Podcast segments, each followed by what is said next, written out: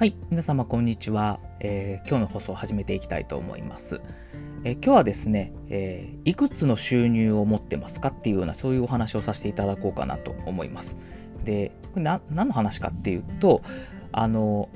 今副業が結構ブームになってるかなと思ってまして、え本業以外で収入を得るということを進めようとしてる方多いと思います。で、えそれは非常にまあ素晴らしいことかなと思ってまして、やっぱそういう分散化していくことですね、収入のを一つではなくて複数持つっていうのは重要なのかなというふうに思っていまして、まあ、それをこう考えていくにあたって一つのですね、まあ、あの指標となるあのものですね、それをちょっとご紹介しようかなというふうに思っています。で何をご紹介させていただくかっていうと、えー所得税法の、えー所得の種類ですね、所得税法上の所得の種類、これをご紹介しようと思います。で、これに照らして、えー副業されてる方はですね、えーいくつの所得を持ってるかっていうのを見ていただくといいのかなと思うんですね。はい。で、えーその10種類あるんですね。実は10種類、あの、所得税法上、所得っていうのは分けられていて、その10種類ですね、それを、簡単にご説明したいと思います。で、これに当てはめて、あなたが今何種類の所得を持っているのかっていうのをちょっと見ていただければというふうに思います。で、一つ目がですね、利子所得と呼ばれるものです。で、これは、えー公社債や預貯金の利子、えー貸付信託、それから公社債信投信っていったような、えーそういうものからの収益の分配などから、えー生じる所得というのを利子所得と言います。はい。銀行のまあ利子とか言ってもものですね。そういうものです。で次が、え2つ目が配当所得というもので、これ株式の配当だとか、えー投資信託の収益の分配、それから出資金の剰余金の分配といったようなところから生じる所得、これが配当所得になります。で、3つ目が、えー不動産所得になります。これはですね、不動産ですとか、えー土地の上に、えー存在する権利、それから船舶、航空機の貸付といったようなものから生じる所得、これを不動産所得と呼んでいます。で、4つ目が事業所得になりまして、えーこれはですね、まあ、いろんな事業ですね、商業、工業、農業、漁業などなど、そういう事業から生じる所得、これを事業所得と言います。で、5つ目が給与所得になりまして、これは、え給与だとか賞与などの所得、これが給与所得になります。で、6つ目が退職所得になりまして、え退職によって受ける所得、これが退職所得になります。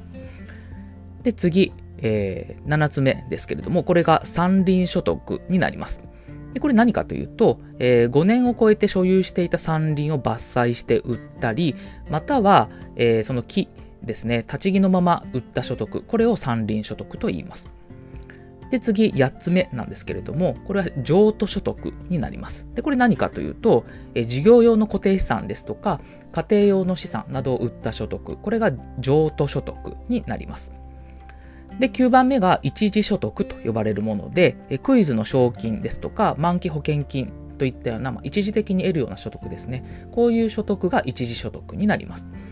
で最後10番目っていうのが雑所得ということで、まあ、先ほど紹介した9つのどれにも属さないものですね。なので、えまあ、例えば原稿料だとか印税だとか講演料っていったようなものですね。こういうものが雑所得という形になります。で、えー所得税法上はこの10種類に所得を区分してまして、まあ、それぞれで、えー計算方法が変わっていくって形になるんですけれども、今その10種類聞いていただいて、皆さん何種類の所得がありましたかねもしあのサラリーマンをされてる方っていうだけになると、給与所得の一つになるかなと思います。で、えー他に、まあ、株式投資とか、えー預貯金あるよっていったような方ですと、まあ、利子所得とか配当所得っていうのも入ってくるかもしれませんね。であとは、まあ、不動産にも投資してますよってことになれば、不動産所得あるんじゃないかなと思います。はい。ということで、まあ、多い方でも、まあ、4種類ですね。利子所得、配当所得、不動産所得、給与所得っ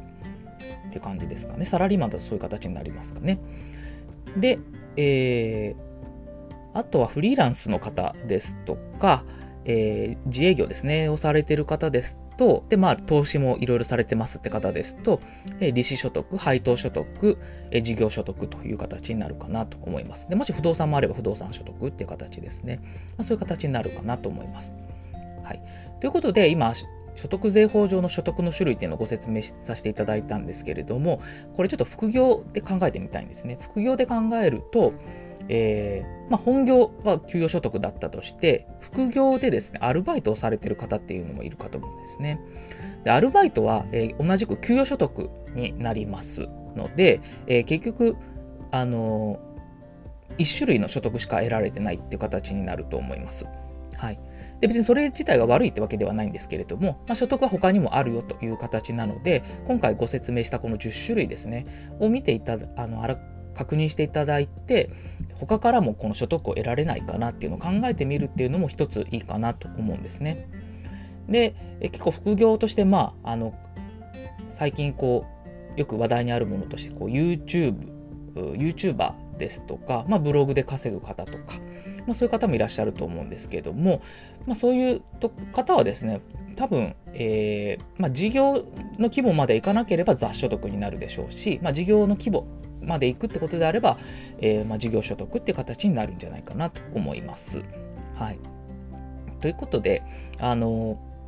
この辺はですね、結局こういろんな分散をしていくって必要があるんですけども、えー、やっぱりこういろんな、え種類のところから所得を得るっていうのが大事なのかなと思いますので、改めてですね、その所得税法上の、えー、区分っていうのを見ていただいて、他の収入得られる口がないのかなっていうのを探していただくっていうのも一つあのいいのかなと思いまして今回お話しさせていただきました。でちなみにですね、えー、今流行りのビットコインですね仮想通貨。で特にビットコイン、えー、投資されている方いらっしゃるかなと思うんですけどももしビットコインがですね値上がりして利益が出ましたと。安い価格で買って高い価格で売って利益が出ましたという場合には、えー、ビットコインの場合は雑所得っていう形になります。でなので、株式ですねとか投資信託とかとはまた違う、えー、利子とか配当とかの所得とは違うものになりますので、えー、ご注意いただければと思います。金額が大きい場合、20万円を超える場合には、確定申告が必要になるかなと思いますので、えー、そこはですね、えー、ぜひ、えー、国税庁のホームページなどでご確認いただければというふうに思います。確か、えー、ビットコインの価格もだいぶ、えー、金額が上がってまして、えー、去年の11月ぐらいは確か200万円を切るような感じだったかなと思いますけれども、この1月に入って400万円まで上がって、でまあ、そこから、えー、利確、利益確定の売りなどが入って、今は300万円台になっているかと思うんですけれども、それでかなり利益を得た方もいらっしゃるかと思います。で、その時に得た利益っていうのは雑所得の形になりますので、えー、ご注意いただければというふうに思います。はい。では、えー、今日はですね、その何種類の所得を得れてますかっていうことで、えー、所得税法上の所得の種類から考えるというようなところでお話をさせていただきました。えー、少しでもまあ有用になるような話になっていれば非常に幸いです。では、えー、今日のお話をこれで以上とさせていただきたいと思います。どうもありがとうございました。